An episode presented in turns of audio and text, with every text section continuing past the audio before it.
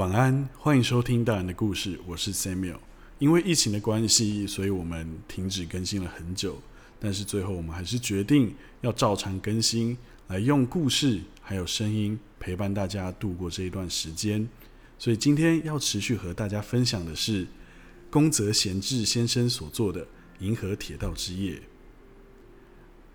第八章“捕鸟人”，设身处地的为别人着想。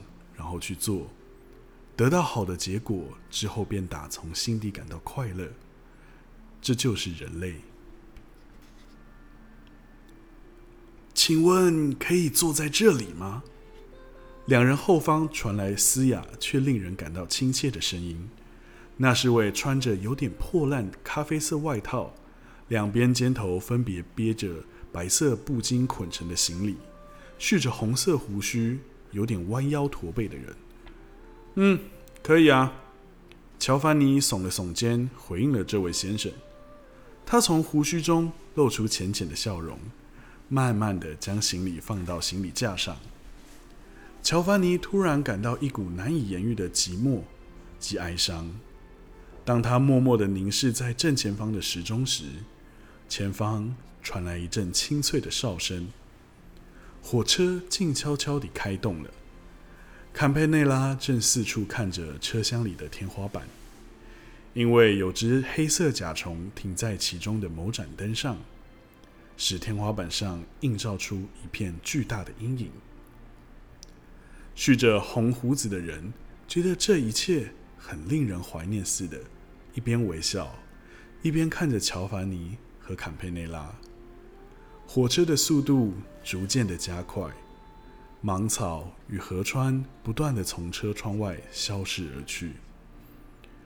红胡子有点胆怯的问他们两个：“两位要去哪里呢？”“想去哪就去哪哦。”乔凡尼有点难为情的回答。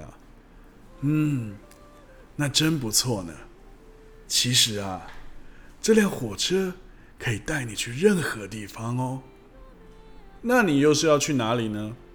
坎佩内拉突然挑衅般的问道。乔凡尼忍不住笑了出来，结果连坐在对面戴了尖顶帽、腰际串挂一串大钥匙的人，也朝这边瞄了一眼，笑了。这使得坎佩内拉也不自觉地泛了红了脸，笑了出来。幸好那人并没有生气。只是脸部一面抽动的，一面回话：“我马上就要在那里下车了。我是靠捕鸟为生的，捕什么鸟啊？鹤或是雁，还有白鹭鸶和天鹅。有很多鹤吗？当然有喽。这些鸟儿啊，一路上都在叫啊，你们没听到吗？没有啊。现在也听得到啊。”竖起耳朵，仔细听。两人睁大了双眼睛，仔细倾听。在哒哒作响的火车声以及吹拂着芒草的风声中，传来一阵宛如水流涌出的潺潺声。你是怎么捕捉鹤的呢？你是说鹤呢，还是白鹭鸶呢？白鹭鸶。乔凡尼觉得哪个都无所谓的，随口应答：“啊，要捕捉它们不是什么难事儿。白露丝是天河的沙子凝固后形成的东西，所以啊，他们终究还是要回到河边。只要在河边等着，在白露丝准备降落、双腿快着地的那瞬间，迅速的压制它们。”如此一来啊，白露丝就会变得僵硬而安心的死去。之后的就不用多说喽，把它压扁风干就好。把白露丝压扁风干，要把它做成标本吗？不是标本啊，大家不是常在吃吗？真奇怪，坎佩内拉歪着头说道。这没什么好觉得奇怪或是可疑的。那男人从行李架取下自己的包裹，利落的打开来。你看，这是我刚才抓到的，真的是白鹭鸶呢。两人不自觉的惊呼，仿佛刚刚那座北方的十字架般雪白而发亮的十几只白鹭鸶，身躯变得些许平坦，黑色的细脚蜷缩起来，像是浮雕品般排列着。眼睛是闭起来的。坎佩内拉用手指轻轻的摸白露丝那紧闭的细弯白眼，头上如长枪的白冠毛仍好端端的竖着。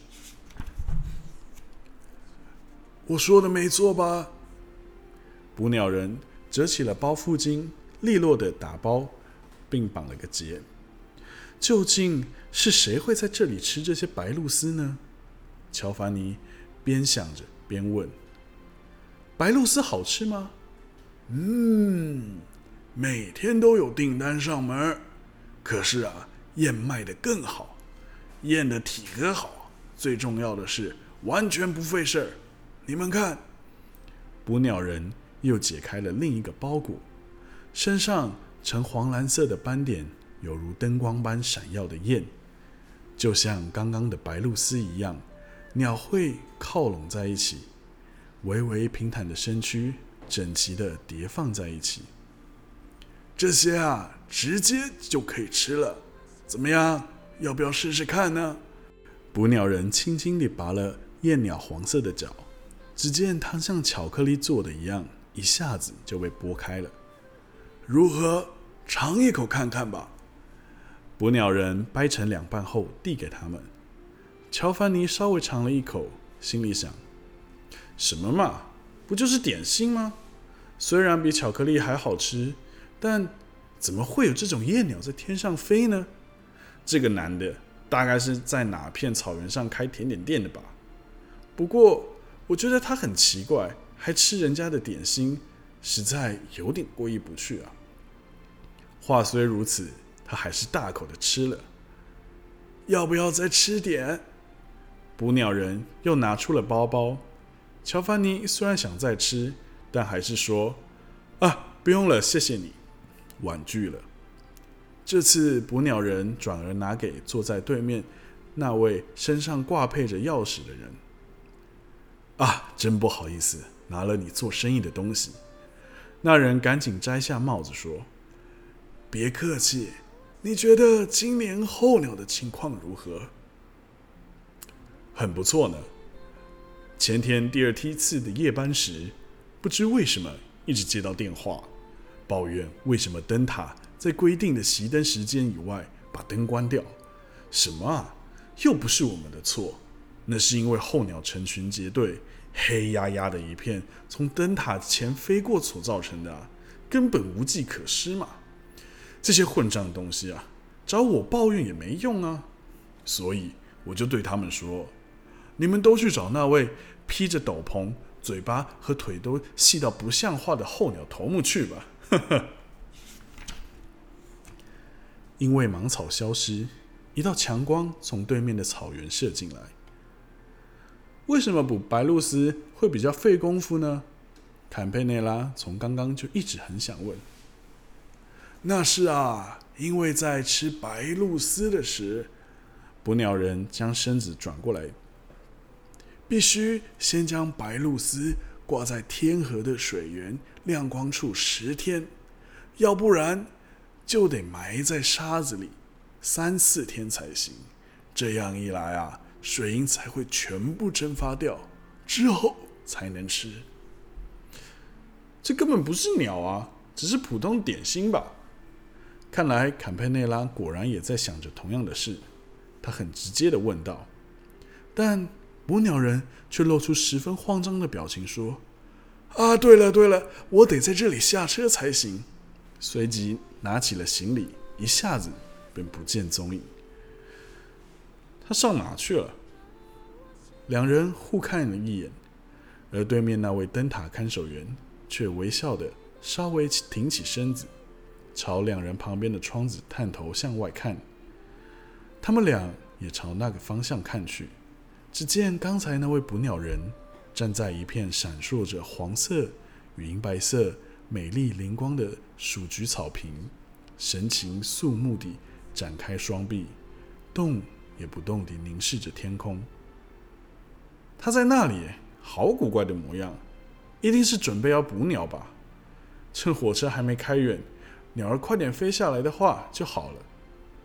话还没说完，突然看见和刚才一样的白鹭鸶正鸣叫着，仿佛大量的雪花般从空无一物的桔梗色天际飘落下来，而捕鸟人一副照单全收的模样，愉悦地将双腿张开至六十度角，牢牢站立着，双手依序抓住白鹭鸶。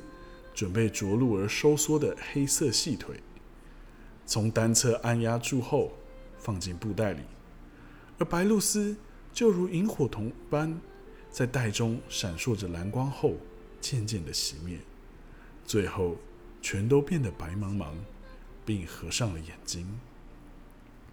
不过，比起被抓走的，有更多鸟儿平安无事的降落在天河的沙滩上，没有被抓到。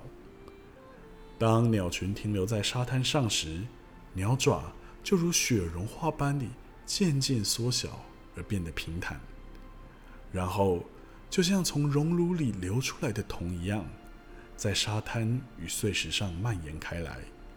再过一会儿，鸟儿的身影便整个浮在沙滩上，闪烁个两三次，便暗淡了下来，变得跟四周没什么两样。捕鸟人抓了二十几只放入袋里后，突然举高了双手，正觉得仿佛中弹的士兵临死前的模样，随即又不见踪影。哈哈哈，真是痛快！可以找到这么适合自己的工作赚钱，实在太棒了。熟悉的声音出现在乔凡尼的身旁。只见那捕鸟人已经把刚刚捉到的白鹭鸶整齐地摆好，并仔细地重新叠好。你为什么能一转眼就从那里来到这边呢？乔凡尼总觉得这并没有什么不可能，但又觉得不合理，于是满腹疑问地问了捕鸟人：“为什么？”“因为我想来，所以就来啦。那不然你们说说看，自己究竟是从哪里来的呢？”乔凡尼原本想回答，但是我们究竟是哪里来的呢？他怎么想也想不出来。就连坎佩内拉也涨红着脸，像是努力的要想起什么。哦，你们应该是从遥远的地方来的吧？捕鸟人理解般地微微的点着头说：“最后，我们一样要分享。”宫泽贤士先生的不畏风雨，晚安。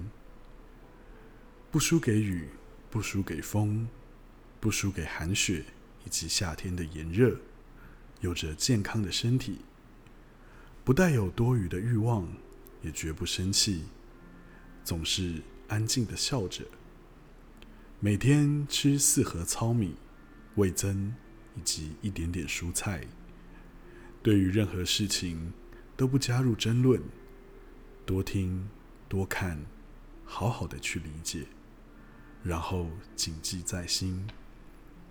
住在原野中松林荫底下的小茅草屋，东边如果有生病的孩子，就去照顾他；西边如果有疲惫的母亲，就去帮他扛稻树；南边如果有人临终，就去告诉他。不要害怕。